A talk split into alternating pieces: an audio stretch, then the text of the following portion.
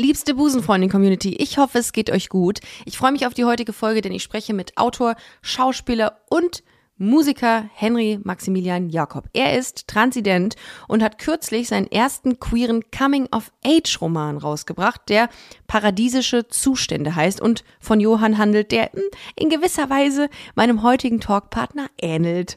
Worum es in dem Roman genau geht und was Henry und ich unter paradiesischen Zuständen verstehen, erfahrt ihr jetzt in Busenfreundin, der Podcast. Ähm, du machst so viel. Ähm, wirst du mehr über deine, Transident, äh, über deine Transidentität ausgefragt als über deine Projekte? Ich weiß nicht, ich habe immer das Gefühl, sobald irgendwie, also es ist ja, scheint mir bei allen marginalisierten Gruppen, wenn man es mal so nennen möchte, ja.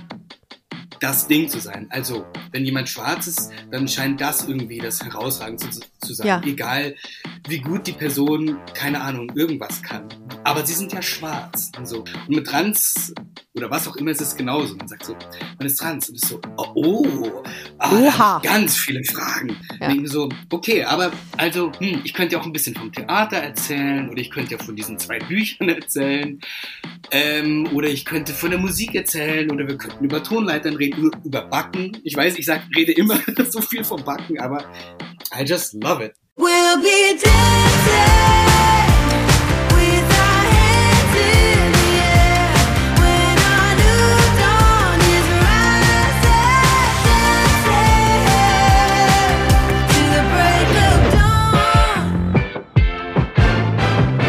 ist er hier, Henry Maximilian Jakobs.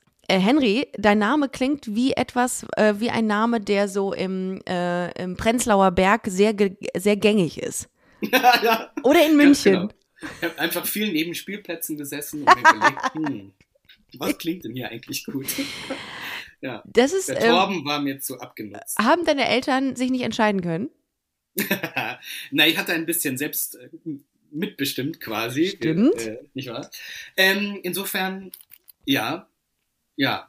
Aber vielleicht habe ich auch Aber hast du dich nicht entscheiden können, weil dann ist es ja nochmal ähm, so umso, umso geiler, weil man ja, wenn man ja so die Möglichkeit hat, also mhm. das würde mich sowieso mal interessieren. Ähm, ja. Sag mir gerne, wenn es zu, wenn's zu grenzüberschreitend ist. Bei, mhm. ähm, bei der Auswahl eines Namens, nach, ja. einer, äh, ähm, nach einer Transition. Wonach, gehst, wo, mhm. wonach geht man dann, kann man ja wohl nicht sagen, weil es nicht pauschalisierbar ist, aber wonach bist du gegangen? Gefühl. Ich ahne, oder ich würde einfach mal wagen zu behaupten, dass es nicht schlecht ist, sich auf sein Gefühl ja. zu verlassen. Und ich habe sehr viele, ich war in sehr vielen Babyforen unterwegs und habe da so geguckt, welcher Name mich anlacht und was ich habe nicht geschaut, was gerade trendet. Aber ähm, genau, und ich habe wirklich sehr, sehr viele Namen gewälzt und mir sie aufgeschrieben und dann so wirken lassen. Ähm, ja, und das hat tatsächlich gedauert. Ja, ja man, man kann ja, man kann ja auch nicht mehr zurück dann irgendwie, ne? Weil man ja irgendwie dann sagt, nee, also ich weiß nicht, ob so Herbert jetzt die richtige Entscheidung war. Tja, dann ist, dann es, ist der, es Herbert. der Herbert. Ja, aber, aber ich finde das ja, gut, wenn, wenn das Gefühl ist mhm. und es, ähm, wenn man sich dann so, man fühlt sich dann wie Henry Maximilian.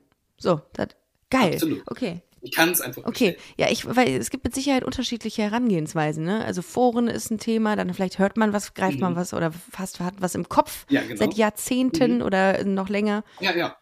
Okay, ja, und ähm, so vielfältig wie dein Name ist, ist auch, ähm, bist auch du, weil du äh, nicht nur Autor, Schauspieler und Musiker bist, sondern mhm. auch, ähm, ja, ich würde sagen, Aktivist. Das kann man schon sagen, oder? Oder ist das etwas, was du, wo du sagst, äh? Ich sag tatsächlich ja. also, ich finde, es ist so ein sehr hm, nun, viel benutzter und äh, häufig verwandter Be äh, Begriff gerade. Ich bin mir nicht sicher, ob ich mir das auf die Fahnen schreibe. Das hat mich würde. letztens jemand gefragt und meinte, Ricardo, du bist ja auch Aktivistin und ich habe das total vehement verneint, weil ich dachte, mhm. dafür muss man mehr tun, als das, was, das, was ich mache. Aber ich finde, du machst ja, schon, also dadurch, dass du ein Buch rausgebracht hast, all die brennenden Fragen an dieser mhm. Stelle, ganz kurz äh, eingeschoben, ähm, hast du schon, glaube ich, sehr viel Aufklärungsarbeit geleistet dadurch, ne? Vielleicht. Ähm, also ich würde es hoffen, dass es Menschen geholfen hat und oder unterstützt und aufgeklärt hat, aber ach, ich weiß trotzdem, ich glaube, ich sage trotzdem nicht, dass ich Aktivist bin. Ich weiß, was du meinst. Mhm. Ich habe, ich fühle es, ja, bei, bei mir fühle ich es auch nicht. Ich finde, das, das geht mit einer Seriosität einher, das geht mit einer Seriosität einher, oh, schwieriger Satz, ähm, die ich, ja. glaube ich, nicht abbilden kann. Aber ähm, ich habe auch bei dir gelesen in deiner äh, Vita, beziehungsweise über die ähm, und auch äh, über die Bücher, dass es viel mhm. mit Humor ähm, einhergeht, beziehungsweise dass, dass Humor ein großes Stilmittel ist, was du verwendest. Ja, das ist mein Coping-Mechanismus. Ja, und da dachte ich mir so, Aktivismus und Humor. Findet man nicht so oft eigentlich. Und darum ist es vielleicht so etwas, was, wo, warum wir uns sträuben gegen den äh, Begriff Aktivismus. Das ist möglich, ja. Das ist so was Ernstes. Ja. Also es klingt so ernst. Richtig. Finde ich so. nämlich auch. Und ich finde, man make Aktivismus fun again. Funny again. Tja, die Sache ist, die Themen sind ja meistens ja. nicht so super spaßbeladen. Ja, das ist Insofern, hm, vielleicht beißt sich das einfach ein ja. bisschen. Ich weiß naja. auch. Aber ja, die anderen Sachen sind ja auch schon ganz üppig, daher genau, spare ich mir den Aktivismus, äh, Aktivisten einfach in meinem Titel. Ja, und ich finde, das, was du machst, und da gehen wir jetzt drauf ein, das ist schon sehr, sehr cool. Du bist in München aufgewachsen, da bist du auch gerade, ne? Da bin ich gerade, ja. München. Mhm.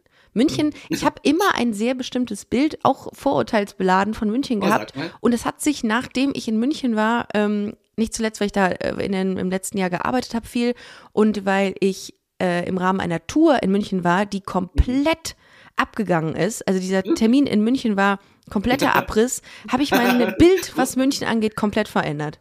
Ja, okay. Wie ist äh, dein Bild zuvor gewesen und wie ist es jetzt? Sehr, ähm, sehr, ja, ich kenne ja, ich bin ja in Düsseldorf aufgewachsen, ist ein mhm. ähnliches mhm. Bild, leicht versnobbt und ja. ähm, sehr, sehr konservativ, sehr bayerisch, äh, sehr, ähm, ja, weg, weg von Diversität und, ähm, mhm. und, und LGBT-Themen sind sowieso, spielen eh keine Rolle. Völliger Quatsch. Völliger Quatsch. Das ist absolute Bullshit. Äh, Im Gegenteil, München ist total bunt. Mhm. Wie, wie nimmst du das wahr? eskaliert. Es ist, es ist komplett bunt eskaliert. Es glitzert. du kommst in die Stadt rein und es ist völlig, also das ist, ähm, es ist wunderschön. Ich finde, ich mag mhm. München total gerne. Ich habe ein ganz anderes Bild seitdem. Komm nach München rein und liebe es einfach. Und es ist einfach Stark. immer sehr, sehr hübsch. Und es gibt wirklich gute Brezen. Ja, das auch. Mhm. Und ich habe schon viele Brezen gegessen, jetzt seit ich wieder hier bin. Ja. Seit zwei Tagen. Du, du wohnst ja in Berlin. Das ist ein Clash, ja. ne? Berlin-München ist schon ein Clash. Vor allem in Sachen Breze. Ja. So. Mhm. Aber du bist da aufgewachsen. Wie hast du dein, wie, wie ist das ähm, für dich gewesen? München ähm, als queerer Mensch, wie nimmt man, wie, wie ist so die, das Umfeld gewesen von dir? Nun, es hat schon auch ein bisschen geglitzert. Also später dann, als ich größer war und studiert habe. Aber sonst, hm, naja, es ist schwierig zu sagen, wenn man nichts anderes kennt, oder? Also man wächst dann so vor sich hin und denkt sich, hm, irgendwie sind alle so anders, was mache ich denn hier? Genau, aber es hat ja alles, man hat noch nicht so richtig äh, richtige Begrifflichkeiten und äh, Beschreibungen für all das, was man so fühlt und was so außen ist und innen ist. Genau, insofern ja, versteht man manches ja erst, wenn man dann ein bisschen Abstand gewonnen hat und sich entfernt hat. Genau. Und jetzt im Nachhinein würde ich sagen, ja, das war natürlich nicht so glitzernd alles beim Aufwachsen und äh, bunt, aber hm. Du bist ausgebildeter Bassist und Mu Musikjournalist. Das hast du auch ähm, im, im Rahmen deiner Zeit in München gemacht oder bist du dafür schon mhm. woanders hingezogen? Nein, am Konservatorium, an einer Musikhochschule. Es wird immer besser, Henry. Studiert. Ja, mhm. natürlich. Das klingt doch richtig seriös, oder? Konservatorium. Ich lese das in meinem Lebenslauf und denke mir, oh, das ist ja ein solider Lebenslauf. Hm. Am Konservatorium hast du dann Musik studiert. Mhm. Das ist richtig. Wollten das deine Eltern? nee. Nee, das wolltest du selbst? Ja, das habe ich mir so überlegt. Wow. Das hm. ist, ähm, das klingt nach Überflieger tatsächlich. Und hm. ähm, du warst immer musikaffin schon? Das, ja, genau. Ich habe immer in so Punkbands gespielt und fand das alles lustig und mir selber Bass beigebracht und Gitarre. Wow. Und dann irgendwann habe ich mir überlegt, die logische Fortsetzung all dieser Tätigkeiten wäre ja das Konservatorium.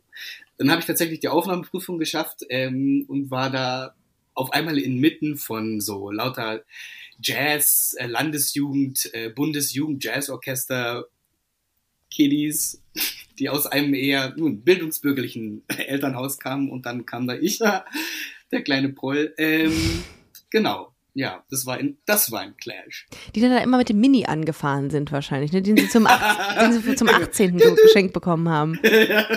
genau, richtig. Das hast du gemacht und dann ähm, bist du kurze Zeit später dann nach Berlin gezogen. Genau. Und da hast du dann mehr oder weniger auch eine ganz andere Welt kennengelernt, ähm, musikalisch und auch vielleicht so, um was dein, dein Umfeld anging, oder? Mhm. Ähm, ja, wobei, naja, ähm, ich habe mich, war in München schon auch sehr queer unterwegs und da gab es nicht so viel, würde ich sagen, aber es gab schon auch äh, ein paar ein paar lustige Partys und ein paar gute Partys. Ähm, genau. Insofern, ja, und dann Berlin. Hm. Berlin ist natürlich sehr, sehr viel größer und sehr viel. Das mag es immer nicht so, wenn man dann so rumreitet auf Berlin ist so anders als München. Irgendwie, pff, ja, schon, aber hat ja alles seinen Reiz. Also hier gibt es sehr gute Brezen in München und die Leute sind auch spitze und es ist alles so ein bisschen entspannter und Berlin hat sich ja auch sehr verändert in den letzten Jahren. Es ist ja jetzt nicht mehr dieses, oh, alles ist so alternativ und kostet drei Euro, sondern es ist ja jetzt irgendwie auch, ähm, der Kapitalismus hat Einzug gehalten und ähm, das Neoliberale wird auch da durchgepeitscht. Die Mieten sind immens gestiegen. Oh ja. Genau. Insofern. Gleicht ja. es sich an? Es tut, ja, ja, es tut wirklich sein Bestes, um sich da anzugleichen. Wann bist du denn umgezogen? Also wie alt warst du denn, als du nach München, äh, als du nach Berlin gezogen bist? Mm, es war nach dem Studium, ich bin jetzt Ende 20 oder sowas. Ah, okay. Ich weiß gar nicht mehr. Weil äh, ganz viele Leute, die ähm, queer sind, die äh, zieht es oft raus, ähm, die zieht es einfach oft raus aus, den, aus ihrem gewohnten Umfeld mhm. nach Berlin oder in die Großstädte, also andere Großstädte, ich meine, Berlin ist auch eine Großstadt, äh, die zieht es raus, um dann zu merken, alter Vater, hier kann ich sein, wie ich, wie ich bin. So, und das hat, war lustigerweise auch ein Grund für mich. Ich bin, ich meine, ich bin in Düsseldorf aufgewachsen aber nichtsdestotrotz wollte ich immer nach Köln, weil ich gesagt habe, da ist es irgendwie viel bunter und das ist viel mhm. vielfältiger und da will ich hin. Und dann bin ich auch irgendwann hier hingezogen. Und das ist jetzt nicht wirklich weit weg von Düsseldorf, das sind 30, 35 Kilometer, aber trotzdem eine komplette andere Welt. Ja. Ähm, mhm. Und äh, war das für dich auch so, dass du irgendwie dich so ähm, ja mit mit so wertgeschätzt gefühlt hast oder irgendwie, wie soll ich das sagen, äh, irgendwie so, man fühlte sich angekommen? Hm. Nee, ich hatte das in Berlin tatsächlich nicht so, aber ich glaube, das liegt einfach auch sehr an Berlin. Also ja meiner Wahrnehmung nach wartet Berlin wirklich auf niemanden und ist so ein Versprechen, dass es das oft nicht gehalten wird. Also ja. die Leute denken dann, uh, Berlin, da passiert, passiert dann wer weiß was.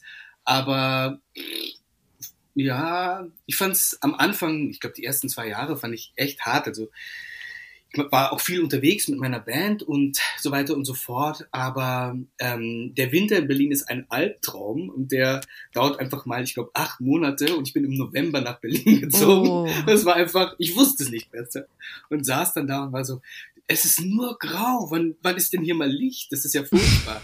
ähm, dann fand ich die Leute total unzuverlässig und einfach sehr Berliner Schnauze. orientiert. Ja, ja, ja, nee, das gar nicht mal. In Berlin wohnen ja auch einfach kaum noch Berliner Menschen, ja, sondern in erster Linie auch Leute, die hingezogen sind. Genau, und deswegen, ja, fand ich die ersten, ich würde tatsächlich sagen, zwei Jahre puh, strapaziös. Aber genau, dann irgendwann habe ich auch mal einen Berliner Sommer erlebt und dann war es irgendwie. Den gibt's auch. War ich so ein bisschen versöhnt. Ja, der ist, dauert einen Tag, aber Der Tag ist richtig gut. Der ist schön. Aber ja. du hast gerade schon angesprochen, du hast eine Band und ihr habt mhm. queeren Rave gemacht, habe ich gestern noch rausgefunden. Oho, auf okay. queer.de.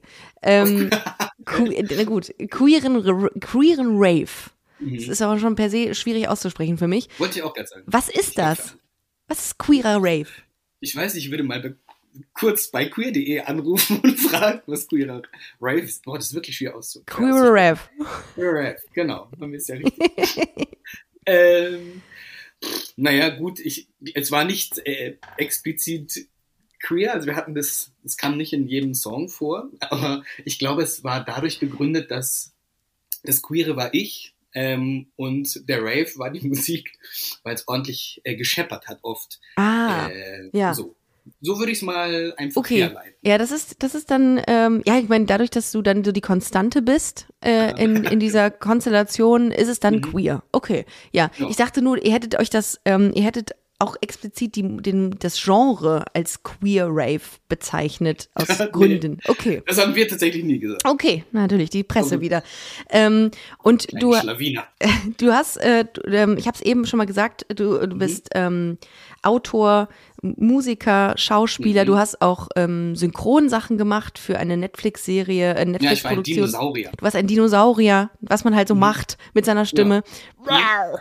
ähm, und ähm, in, welchen, in welchem Bereich fühlst du dich am wohlsten? Das ist ja, also den Eindruck, den ich jetzt von dir habe, ist wahnsinnig ähm, vielfältig im, im, im musischen. Du machst total viel ähm, künstlerisches. Welcher Bereich gefällt dir am besten? Hm. Hm, hm, hm. Es ist tatsächlich schon die Mischung aus allem. Also ähm, am Theater mache ich ja auch Musik und eben so ein bisschen Schauspiel an der Schaubühne in Berlin, mhm. die ich sehr mag und sehr schätze. Und genau, und das Schreiben, hm, ich weiß, ich mag irgendwie die jeweiligen Sachen, die eben der Bereich mit sich bringt. Also beim Schreiben ist es natürlich ganz schön, dass man so ein bisschen für sich ist und in sich versinkt und dann irgendwie hoffentlich was zustande bringt. Ähm, und, äh, beim Theater ist, kann man mit manchmal vielen, manchmal wenigen Mitteln einfach komplette Welten schaffen und dann irgendwie für zwei Stunden im besten Fall Menschen in einen Bann ziehen. Und es ist irgendwie so, ja, ich, ich kann es tatsächlich nicht sagen, was mir am besten gefällt. Ich, die Qualität eines jeden Bereichs entzückt mich. Und genau das ist diese Abwechslung, ist halt auch wahrscheinlich das Interessante. Ist dir, wird dir schnell langweilig? Ja, vielleicht schon. Kenne ich. Darum ist das irgendwie mega schön, wenn man sich so in neue Gefilde äh, reinversetzen kann, ne? Irgendwie in mhm. neue, neue Bereiche irgendwie reinarbeiten kann. Ähm, und was, und das äh, ist eine Frage, äh, die mir aufkam, Du hast ja in einem Buch ähm, all die brennenden Fragen, was ich eben schon angesprochen habe, hast du über deine äh, Transidentität geschrieben und auch aufgeklärt und dachte mir so, ähm, du machst so viel, ähm, wirst du mehr über deine Transident äh, über deine Transidentität ausgefragt als über deine Projekte? was denkst du? Ja. Ja. Ne? Ja. In der Tat. Warum? Warum ist das so? Warum ist das? Warum interessiert das Menschen noch so? Hm.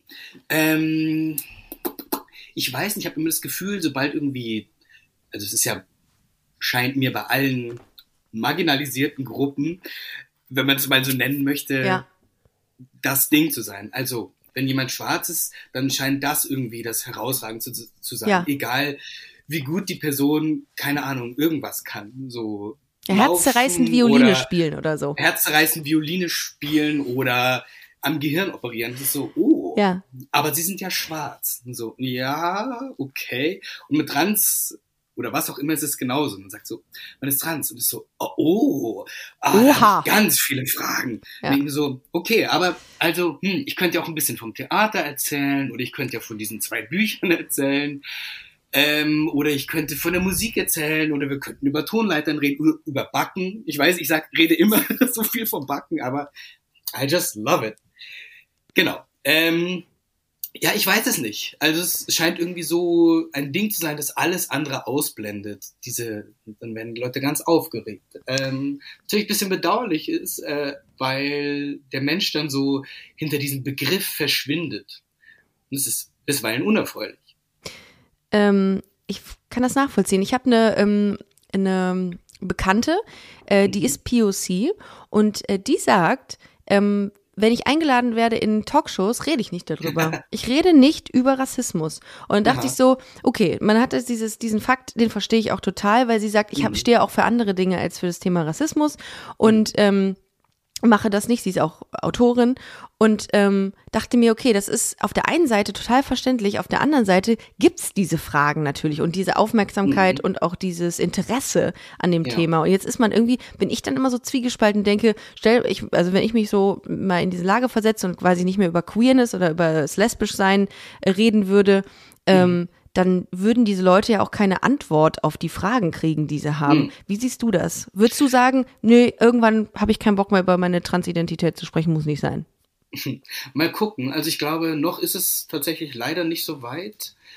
Ähm, und wie du sagst, ist ja auch wichtig, dass es irgendwie stattfindet und dass ähm, unaufgeregt darüber geredet wird ja, und tatsächlich ein bisschen faktenbasiert, mhm. statt irgendwie nur, oh, Hilfe, die Weltherrschaft wird angestrebt von all diesen. Ach, geil, da hört man ähm, gerade den Dino raus bei dir. Ja, geil. Da, da höre ich ihn. Ja, ja, genau, da ist er. ähm, ja, insofern, aber es ist, hm, ist natürlich, ja, es weiß nicht, eine zweischneidige Angelegenheit. Ähm, einerseits zu denken, ja, das ist natürlich wichtig, dass es stattfindet, andererseits, aber ja, all diese anderen Sachen, die man noch macht. So, genau, ich versuche es irgendwie, versuche, versuche es irgendwie ausgewogen zu halten und dann wenigstens im Privaten irgendwie ein bisschen meine Ruhe davon zu haben. So, genau. Und dann nicht einfach ständig, ständig das zum Thema zu machen. Ja. Aber es ist, es ist noch ein Thema, was ständig Leute von dir, also ähm, was heißt Erwartungen haben, aber Leute haben schon Erwartungen, dass du für eine marginalisierte Gruppe, die du gerade, ähm, die Begrifflichkeit hast du gerade gewählt, ähm, mhm. dass du für die sprichst, mehr oder weniger, oder? Hm, ähm, das ist natürlich tatsächlich schwierig zu sagen, okay, ich bin der eine, der alle Fragen beantworten mhm, kann. Voll. Ähm, genau, aber ich meine, ich bin halt eine, eine Version, wie es sein kann. So. Und was mir immer wichtig war und auch ähm, wichtig ist, ist zu zeigen, äh, dass wenn man sich für diesen Weg entscheidet und den Weg geht, dass es nicht heißt, oh, jetzt ist alles noch viel schlimmer, sondern dass es ist okay. Ich habe diesen Weg gewählt und jetzt ist gut.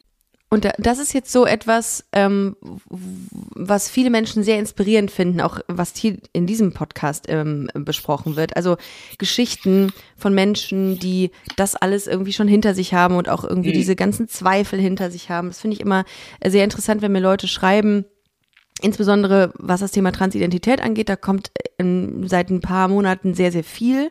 Ähm, ähm, wie war das bei dir, als du als deine Reise quasi begonnen hat, das hört sich so doof an, deine Reise, aber es ist ja schon auch ein Prozess, ein langwieriger Prozess, ein, oh ja. ähm, eine, eine sehr lange Zeit, in der man irgendwie anfängt, ähm, ja, zu überlegen, warum fühle ich mich nicht so wirklich richtig hier in dieser Welt oder in diesem mhm. Umfeld, bis hin zu, du schreibst ein Buch darüber und klärst andere darüber auf, äh, ja. was, was für Fragen es gibt und welche Antworten darauf, ähm, äh, was es für Antworten gibt. Wie sah dieser Pro Prozess aus? Also dieses ganze, oh, ich bin irgendwie nicht richtig verankert und verortet in der Welt, das war natürlich schon ein früher, früherer Zustand, ein Dauerzustand so.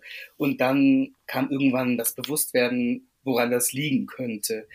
Ähm, Genau, insofern war der Prozess sehr innerlich und sehr lange äh, aktiv, bevor dann irgendwie Henry angefangen hat und bevor äh, ich damit irgendwie mich öffentlich befasst habe. Ähm, genau, und irgendwann, ich, es war einfach so viel Quatsch äh, im, unterwegs, auch im Netz und ja, es wurde fing dann in den Medien so an, dass einfach wahnsinnig Unfug, Unfug erzählt wurde und mich auch Sachen im Privaten aufgeregt haben. Also wenn ich immer wieder nach irgendwelchen Operationen gefragt wurde oder mir Le Bilder, äh, Leute Bilder von frü früher geschickt haben, gesagt haben, ach, schau mal. Und denk so, ah, das, was soll das, das will ich alles nicht. Ähm, genau, und so weiter und so fort. Und dann habe ich irgendwas auf Instagram, äh, so eine kleine Reihe gepostet mit ähm, was viele Leute sagen, was sie stattdessen sagen sollten. Irgendwie so war ah, das. Okay. Und genau, darauf habe ich wahnsinnig viel Feedback bekommen, positives und ich habe gemerkt, ah, okay, offensichtlich besteht da einiges an Bedarf, was Leute wissen wollen und wie man es machen kann. Und vielleicht ist meine Art und Weise ganz gut, um irgendwie entspannt darüber aufzuklären und eben sich einer Sache mit Humor zu nähern. Mhm. Ist ja manchmal ganz gut. Und genau, so hat das dann irgendwie angefangen. Das war vor vielleicht drei Jahren. Aber so in der ersten Zeit der aktiven Transition habe ich tatsächlich ich mich eher zurückgezogen und die Sachen für mich ausgemacht. Ich glaube, es wäre mir zu doll gewesen, das alles dann noch im Internet zu teilen. Ja, wenn man ja auch gar nicht mehr so wirklich die Kontrolle über das hat, was dann Leute über einen erzählen. Ne? Und dann ist ja. es wahrscheinlich noch mal schmerzhafter, wenn irgendwie was Kritisches kommt. Also ich kenne das so von mir, von 100 mhm. Kommentaren, die gut sind, ist einer schlecht und dann denke ich mir so. Und, dem, ja, genau. und bei mhm. dem, äh, über den ärgere ich mich dann 100, 100 Mal. Mhm. Ähm, ja, genau. Okay, das heißt, ähm, da hast du in der Zeit hast du dich ein bisschen zurückgezogen, das so für dich ähm, ausgemacht oder beziehungsweise in deinem privaten. Mhm. Ähm, und gibt es für dich so eine Art vor der Transition und nach der Transition, sowas wie vor Christus und nach Christus, diese Zeitrechnung. Guter Vergleich. ähm, ja, doch, den Gedanken kenne ich schon. Also ich, natürlich die ganzen Erfahrungen und Erlebnisse und so, die ich gemacht habe, die wirken natürlich immer noch nach und haben mich ja auch mitunter oder unter anderem zu dem gemacht, der ich bin. So, das ist ja, kann ich ja nicht komplett ausblenden. Aber es ist schon so ein bisschen, dass das so, ja, etwas verwaschen ist und so in den Hintergrund rückt und das aktuelle Sein eher im Fokus steht. Und ja, doch, doch, das kann ich schon unterschreiben. Du hast ein Zitat, hast du, ähm, habe ich von dir gelesen. Und das finde ich so schön. Wenn man mehr weiß, wer man ist, ist es leichter, persönlich zu werden. Mhm. Das fand ich total geil. Als ich das gelesen habe, habe ich gedacht, krass, was, ähm, wie, was genau meinst du damit, beziehungsweise in welchem Kontext hast du das äh, Zitat gedroppt? Den Kontext weiß ich auch nicht mehr, aber ähm, ja, es ist ja schon, man ist ja viel echter. Also so, es gibt ja irgendwie, ich finde, ich finde, es gibt wenig anstrengenderes als Menschen, die so nicht authentisch und unecht sind und Voll. immer so durch die Gegend flirren und einfach nur Lautstärke sind. Ich denke so, ja, aber wer bist du denn? Also man kommt sich ja nicht nah. So, wenn man das nicht zulässt und nicht äh, Authentizität zulässt. Und äh, wie soll man dann die andere Person greifen? Und wenn man sich selber so unklar ist darüber und einem so viel Ballast hat und so viel ah, Ahnungslosigkeit mh, mm, und so weit weg ist auch von dem, wer man sein möchte oder ist, dann ist es ja schwierig, wirklich Nähe zuzulassen.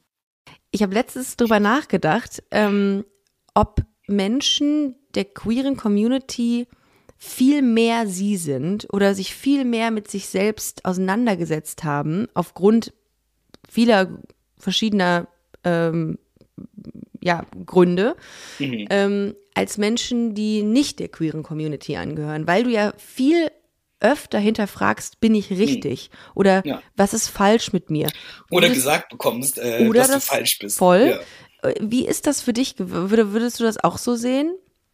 Ich glaube ja, total. Ähm, genau dieses, äh, diese Ungewissheit und dieses auch, ja, sich damit auseinandersetzen zu müssen, dass man nicht der in Anführungszeichen Norm entspricht und das vielleicht auch noch geheim zu halten oder mit sich selber auszumachen und sich um sich selber zu drehen ähm, und zu suchen und genau auch ja einen gewissen Schmerz zu haben, dass man irgendwie hm, nicht so akzeptiert wird, wie man eben ist ja, ich denke schon, dass das äh, dazu führt, dass man sich natürlich sehr mit sehr viel mit sich selber auseinandersetzt und mit sich in der Welt.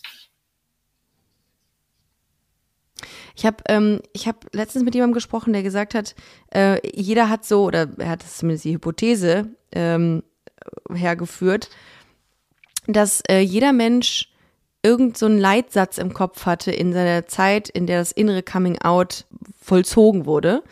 Hattest du das auch? Also ist irgendwie so ein Satz äh, nach dem Motto, warum bin ich nicht richtig oder ähm, wieso ist das so? Gab es da irgendeinen Satz, der dir im Kopf geblieben ist?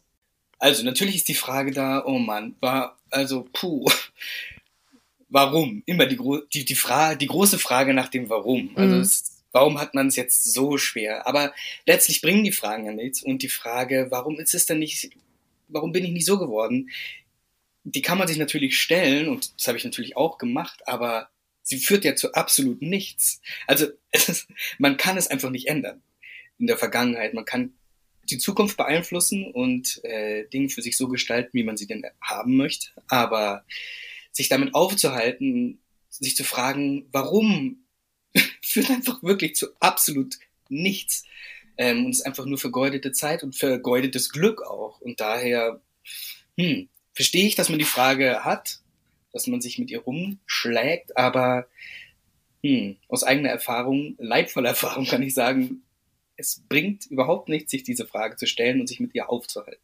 Ja, ich hatte das auch. Ich hatte das, warum hatte ich auch tatsächlich. Da habe ich mhm. nämlich mich immer gefragt, warum ich die Einzige bin, äh, die im Kino ähm, nicht mit einem Partner da irgendwo auftaucht. Oder quasi ja. in der Zeit, in der es so cool war, ähm, einen, einen Freund zu haben, dass ich keinen mhm. hatte und ja. immer alleine war. Und da habe ich immer gedacht, okay, was ist das denn, warum ich Menschen nicht mögen oder warum mich mhm. Männer nicht mögen, warum ich Männer vielleicht auch einfach nicht irgendwie. Diese Sache. Warum, was ist das?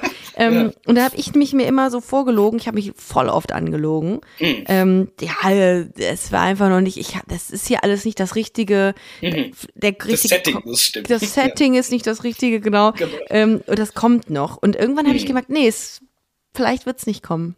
Ja. So. Ja, ja, total. Und das ist so dieses Warum, das ist auch super anstrengend, das ist auch super ernüchternd, wenn man auch nie eine Antwort findet, so auf ja, das, eben. was man da irgendwie fragt. Ja. Das ist schon, das ist schon krass. Ähm, und jetzt nach der Transition bei dir, du wirst ja männlich gelesen, ähm, ohne Wenn und Aber. Ähm, mhm. Aber es gibt ja auch Leute, die ähm, bei denen das nicht so klar ist. Das habe ich nämlich auch in einem Interview gelesen, fand ich mega spannend, so die äh, diese Sicht auf die Dinge und auch ähm, Gewalterfahrungen machen. Mhm. Ähm, und das ist ja natürlich ein großes Problem. Thema ja. Gewalt, Diskriminierung bei ähm, transidenten Menschen. Ähm, wie würdest du, aus welcher Perspektive würdest du sehen oder was würdest du sagen, wie man dieses Problem in den Griff kriegt? Hm. Ja, das ist total schwierig, da die Zahlen ja auch nach oben gehen. Ja. Also, ähm,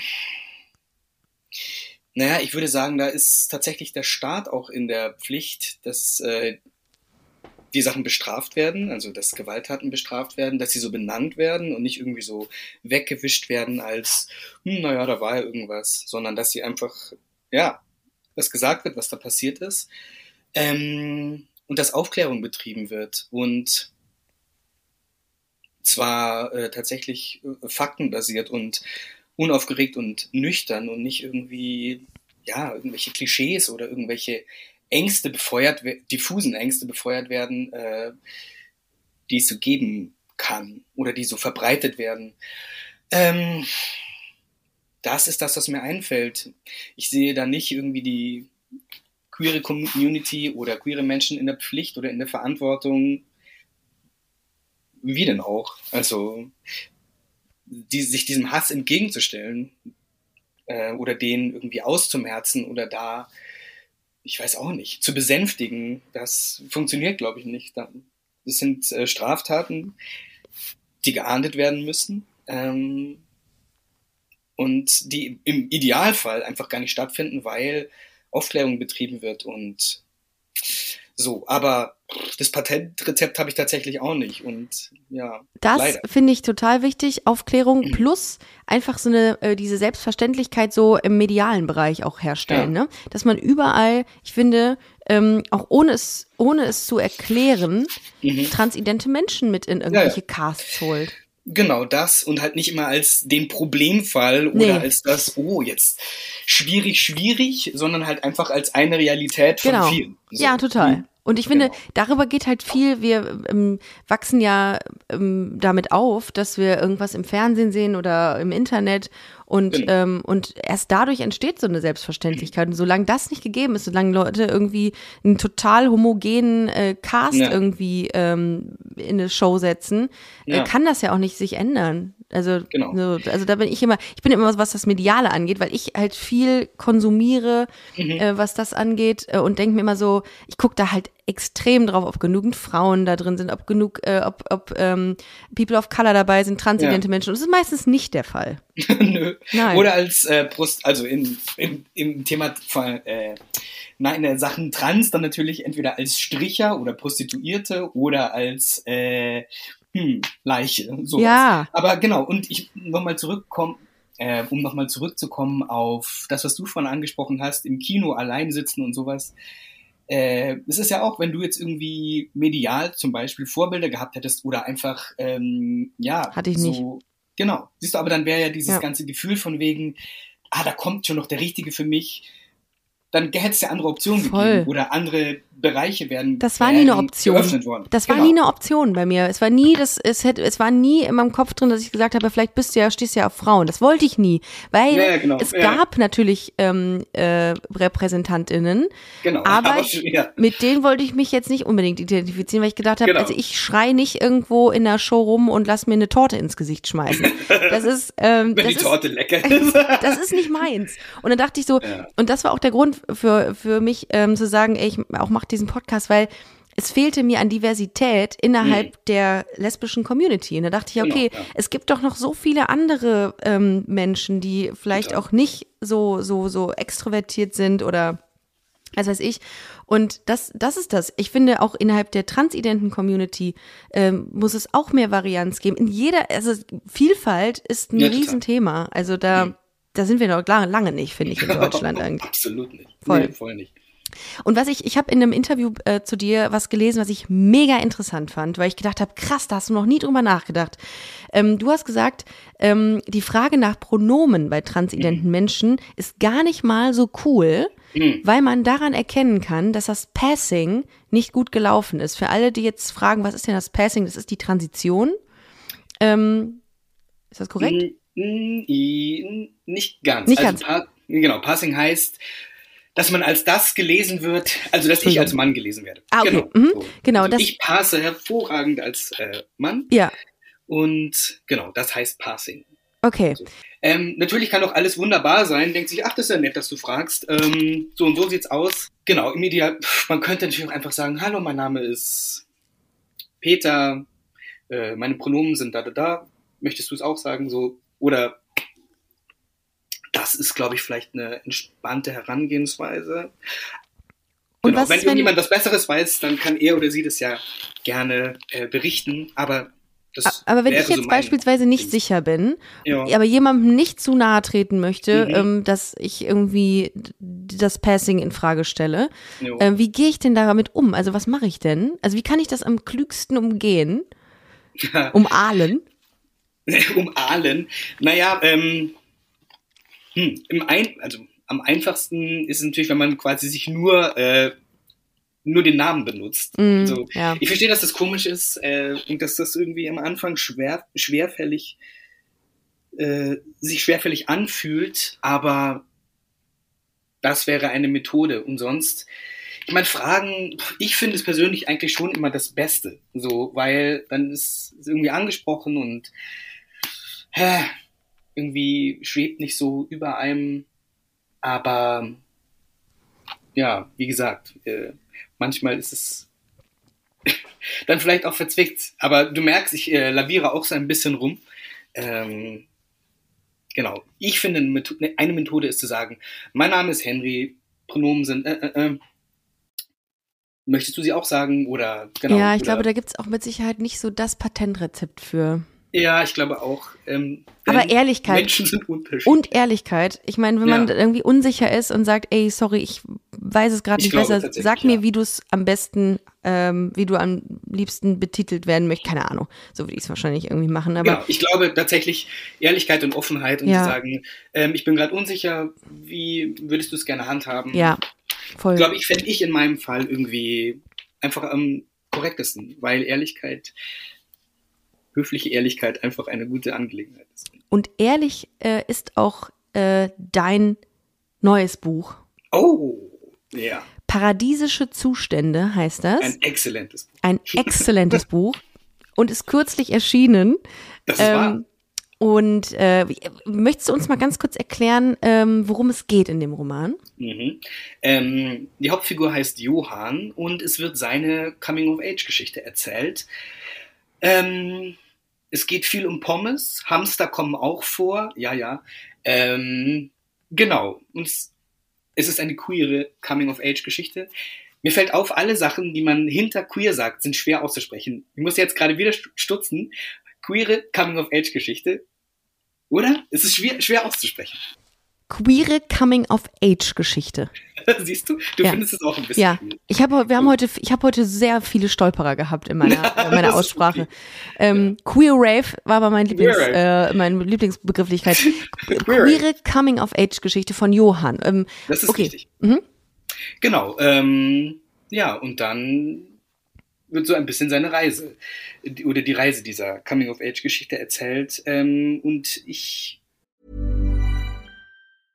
This is Paige, the co-host of Giggly Squad, and I want to tell you about a company that I've been loving, Olive and June. Olive and June gives you everything that you need for a salon quality manicure in one box. And if you break it down, it really comes out to $2 a manicure, which is absolutely insane. It's also so easy to get salon worthy nails at home with Olive and June. The difference between how your nails used to look when you did them yourself and now with the Manny system is a complete game changer. The best thing about Olive and June too is it's a quick dry, dries in about one minute, lasts for five days, and full coverage in up to one to two coats. Visit oliveandjune.com slash perfectmanny20 for 20% off your first system. That's oliveandjune.com slash perfectmanny20 for 20% off your first system.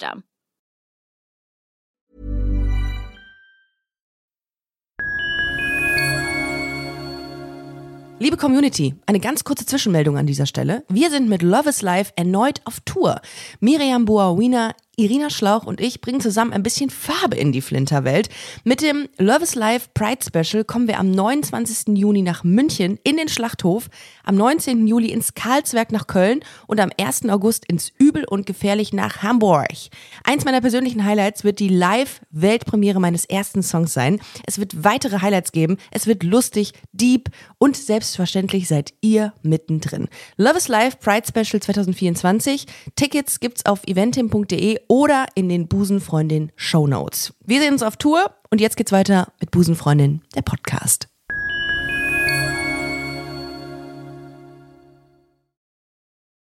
Ich hoffe, es ist lustig und unterhaltsam, äh, zum Teil traurig. So ist es halt manchmal. Ähm, ja. Wie viel Prozent äh, autobiografisch ja. ähm, ist das Buch? Nun, es gab Sachen, die ich nicht äh, sonderlich recherchieren musste. Genau, also es, die Dramaturgie ist ähm, erfunden. Natürlich gibt es einige Stationen, die nun, wo ich eigene Erfahrungen einfließen lassen konnte, aber die Menschen, die vorkommen, sind auch äh, frei erfunden, weil ich nicht wollte, dass irgendjemand hinterher aufschreit und sagt, was, du Arsch, äh, was soll denn Boah, das? da wäre ich, da wäre ich total schmerzfrei. Ich würde meinen kompletten ja? Freundeskreis abbilden. Die würden oh. mit Klarnamen und Adressen. Wirklich? Ja. also da würde ich, da würde ich müsst ihr, müsst ihr alle durch. Sorry, weil ich habe auch, ich habe auch im, um, ich möchte sehr gerne, möchte ich diesen Freundeskreis abbilden, aber das ist, du hast schon recht. Also da sind halt sehr persönliche Geschichten bei, aber die sind einfach auch am besten. Ja. Naja. Ich, ich stimme dir total zu, aber genau, ich äh, wollte auf Nummer sicher gehen. So ein Roman ist natürlich eine Nummer, ne? Also das sind irgendwie mhm. 330 Seiten oder so, habe ich gelesen. Ja. Ähm, das ist schon, also da musst du, wie, wie hast du dich vorbereitet auf die Idee? Oder wie hast du, was hast du für im Kopf gehabt, dass, dass du wusstest, okay, das wird ein Roman, das wird die Geschichte. Wie war dieser äh, ganze ähm, Kreativprozess bei dir? Ah, anstrengend. Ja. Ähm, ja, das ist schon krass. Auch jetzt dieses Buch in den Händen zu halten, ist so, okay, wow, es ist so echt. Was soll das denn auf einmal? Ähm, naja, geschrieben, so Kurzgeschichten und Zeug, das habe ich schon, also länger, sehr lange. Und natürlich war, wie bei so vielen, immer der Gedanke, ach, irgendwann schreibe ich mal ein Buch. Und dann habe ich vor Corona angefangen. Meine Schwester hat geheiratet in Mexiko, dann bin ich da hingeflogen und habe da angefangen äh, zu schreiben. Also ich wusste schon, dass ich das vorhabe und es war aber noch gar nicht so klar, was ich mir da eigentlich vorstelle. Und dann habe ich mir irgendwann gedacht, okay, irgendwie, warum denn keine queere Coming-of-Age-Geschichte? Das gibt es nicht so häufig und irgendwie wäre das, was, was ich mir gewünscht hätte und was ich gerne lesen würde und was ich interessant fände, finde. Ähm, Genau, und dann habe ich tatsächlich mit einigen Menschen gesprochen, die in sich in Sachen Dramaturgie auskennen und habe mir da, das waren so meine Recherche, wie baue ich denn das alles auf und wie macht denn das Sinn und was sind so Herangehensweisen. Das hat mir sehr geholfen und dann habe ich mir tatsächlich auf so Post-its die verschiedenen Stationen an die Wand mhm. äh, geklebt und ja. darunter immer die äh, die Kapitel, die einzelnen oder die einzelnen Abschnitte, was da passieren soll in diesen Überkapiteln geschrieben und dann Genau. Coming of Age bedeutet eine Entwicklung der, ähm, des Protagonisten. Ne? Genau, also, ich, also, meistens in jugendlichen ja. oder ja, in jugendlichen Jahren. Also dieser quasi der Schritt vom, vom Kindsein zum Erwachsenwerden. Und ähm, eine Kritik habe ich gelesen, beziehungsweise einen, einen, ähm, einen einordnenden Satz äh, mhm. über das Buch. Es geht nicht darum, sich über etwas lustig zu machen, sondern darum, Sachen mit einer gewissen Leichtigkeit zu erzählen. Und das ist so ein ja. bisschen auch das, ähm, äh, das Credo dieses Romans, oder? Das finde ich generell mein Credo an der Herangehensweise, weil ich ja immer sage, für mich ist Humor einfach, es passiert einfach. Ich kann tatsächlich mich da irgendwie nicht dem verwehren. Ähm, das ist einfach meine Art, mit Dingen umzugehen. So. Und es ist aber ein Unterschied, ob man Sachen mit Humor erzählt und an Leichtigkeit oder äh, sich über sie lustig macht. Mhm. Und ich mhm. finde, das passiert halt gerade vor allem in den Medien, dass Sachen nicht mit Humor erzählt werden, was total okay ist, oder in Filmen oder sonst was, sondern dass sie lächerlich gemacht werden und dass man sich über sie lustig macht und sie irgendwie verspottet und genau, das so nach unten tritt. Und das ist halt einfach. Ach, das ist mir das letzte Scheiße. Mal beim ESC gucken aufgefallen. Ach so. Als ich, ähm, ich weiß nicht, hast du den gesehen, den ESC? Ich habe nur zwei Auftritte gesehen, ah, okay. und zwar den der Gewinnerin aus Schweden, meine ich, und äh, dieser deutschen Band. Ich habe äh, hab Moldau gesehen und die ah, hatten ja. einen, ähm, einen kleinwüchsigen äh, Flötenspieler auf der äh, Bühne. Aha.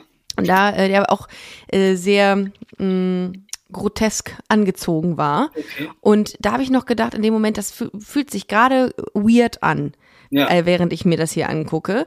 Und das mhm. war auch ähm, aufgrund, ähm, also Ziel war mit Sicherheit irgendwie eine Belustigung da reinzubringen, einen mhm. kleinen Flötenspieler mit auf die Bühne zu nehmen. Und da dachte ich auch, das ist nicht mehr Humor. Das war vielleicht irgendwie vor 15 Jahren oder irgendwie funny. Äh, das hat man ja auch. Die Frage ist, ob es dann funny oder? Ja, aber, ja, ja, aber es wurde irgendwie funny aufgefasst, weil, glaube ich, viele noch nicht so sensibilisiert waren für das Thema. Ich weiß nicht, ich erinnere mich noch an TV Total, als immer okay. diese ganzen schwulen Gags gemacht wurden oder irgendwie Blackfacing-Gags.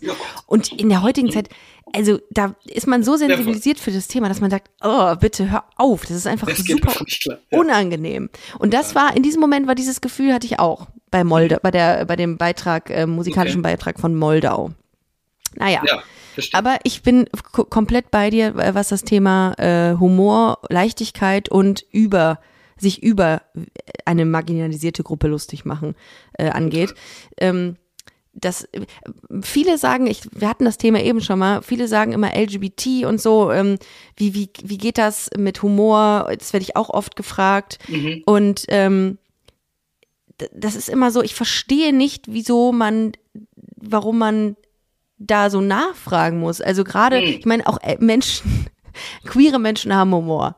Ja. Ist es, äh, ist es, man kann es fast gar, kaum glauben, aber auch ja, auch ja. wir haben Humor.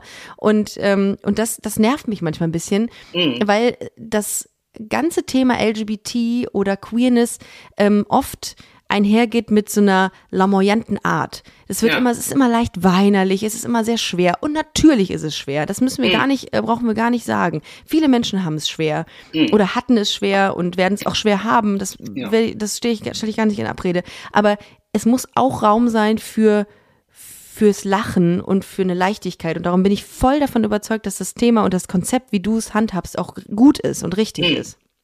Ja, also genau, für mich auf jeden Fall. Und genau, also wir queere Menschen haben, sind ja einfach Geschichten. Wir sind ja alle Geschichten so. Total. Und Voll. Die Darstellung in den Medien oft ist aber einfach verkürzt, sozusagen, dass nur, die nur als Gags dargestellt werden. Und Genau, also einfach als wandelnde kleine Pointen, ohne sozusagen ähm, die dazugehörigen Geschichten. Und wir sind halt mehr als das. Genau. Und dann kommt äh, Humor ist halt nicht nur ein Gag oder eine Pointe, sondern genau. Das Leben. All das. Und Humor genau. ist auch ja. das Leben. Manchmal ist das auch einfach viel zu lustig, um es ernst zu nehmen. Ja. Kann man ja auch nicht anders sagen. Ja. Ähm, paradiesische Zustände. Was ist für dich ein paradiesischer Zustand? Jetzt muss ich wieder aufs Backen zurückkommen. Paradiesischer Zustand. Ähm, hm. Ich muss sagen, beim Backen bin ich schon sehr, finde ich super paradiesisch. Dann bringe ich die Sachen, die ich gebacken habe, irgendwelchen Friends mit und die freuen sich. Das ist dann auch total paradiesisch. Ähm, ich brause aber auch total gern auf dem Roller durch die Gegend. Das ist auch paradiesisch. Ähm, ich hänge gerne am See ohne Menschen rum. Das ist total paradiesisch äh, ich sag gern Hunden Hallo, das ist paradiesisch. Also äh, oh. genau, es gibt mannigfaltige paradiesische Zustände, ähm, die ich gerne mehr oder weniger herbeiführe. Aber diese paradiesischen Zustände, die du gerade erzählst, ja. die sind ja irgendwie auch nicht geknüpft an Geld oder an Macht oder was weiß ich, sondern ja. die sind ja wirklich realistisch umsetzbare Zustände. Das finde ich voll schön. Absolut. Ähm, Ja, ich glaube, man muss sich einfach nett machen mit mhm. den Möglichkeiten, die man eben hat. Und wenn jemand sagt, ich habe die Möglichkeit, hier eine Million Euro zu bekommen, das ist das, Nehm was mich am meisten, am glücklichsten macht. Go nuts, aber genau. Aber ähm, was backst du am liebsten? Ich habe letztens Bananenbrot gebacken und fand es großartig. Also da muss ich mir selber auf die Schulter klopfen. Bananenbrot mag ich, ist auch das Einzige, was ich kann, wirklich. Was kannst du am besten? Lecker. Hm, ich kann gut Sauerteigbrot. Ich ah. habe während der Pandemie wirklich, wirklich, wirklich viel gebacken. Deswegen hatte ich eine immense Stromrechnung. Das war wow. Ähm, genau, und sonst habe ich gerade noch einen bretonischen Butterkuchen entdeckt. Uh. Auch sehr gut. Oder einen Zitronenkuchen. Uh. Auch einen französischen. Ach, Mag ich auch sehr gerne. Ach, wo soll ich anfangen? Wo soll ich aufhören? Ah, okay. Mhm. Ja, sehe ich. Ähm, paradiesische Zustände. Ich habe mir auch Gedanken darüber gemacht. Und ich ja. habe, ähm, für mich ist auch ein paradiesischer Zustand sonntags, keine Termine, mhm. der Hund ist ausgelastet. Ich habe oh. einen. Ähm, Was für ein Hund? Ähm, ein Kokoni, ein Kokoni-Mix, das ist eine griechische Familien- und Haushundrasse, habe ich äh? gegoogelt, keine Ahnung. Seine Aufgabe ist es, äh, Ungeziefer äh, vom Hof wegzuhalten und ähm, eine Sache kann Ole oh. nicht, Ungeziefer vom Hof, äh, Hof weghalten. Also you had one job. Eine saubere Wohnung? nee, hast du nicht, okay. Nee, ich habe Silberfische überall. Nee, und Ratten, ähm, oh, die dürfen bei mir auch wohnen. Nee, aber ähm, Ole kann nix außer süß sein. Und oh, ist auch okay. Ist auch okay, hat er verdient. Ähm, aber ich glaube, was ein paradiesischer Zustand für mich ist, und das klingt mhm. total weird, ähm, frisch gewaschene, gut riechende neue oh. Bettwäsche. Oh Gott, ja. Das ist für mich, richtig, der, ist für mich Paradies. Ich beziehe das Bett total ungern, aber ich liebe es im frisch bezogenen Bett zu schlafen. Oh Gott. Das ist wirklich so, du hast recht, es ist ein paradiesischer Zustand. Ja, Mhm. Und wenn dann alle, ach, ich sehe es gerne, und, und, und um, ordentlich gefaltete und gebügelte Wäsche übereinander gestapelt, ist für mich auch ein Paradies. Das ist auch einfach pathologisch. naja. Nein, nein, rede das nicht. Das ist nur schön. Aber ich finde das total schön, wenn man so, wie du es eben gesagt hast, irgendwie so Dinge hat, die man für sich als paradiesisch empfindet und sagt, ey, darin, das mag ich, das ist schön, das liebe ich.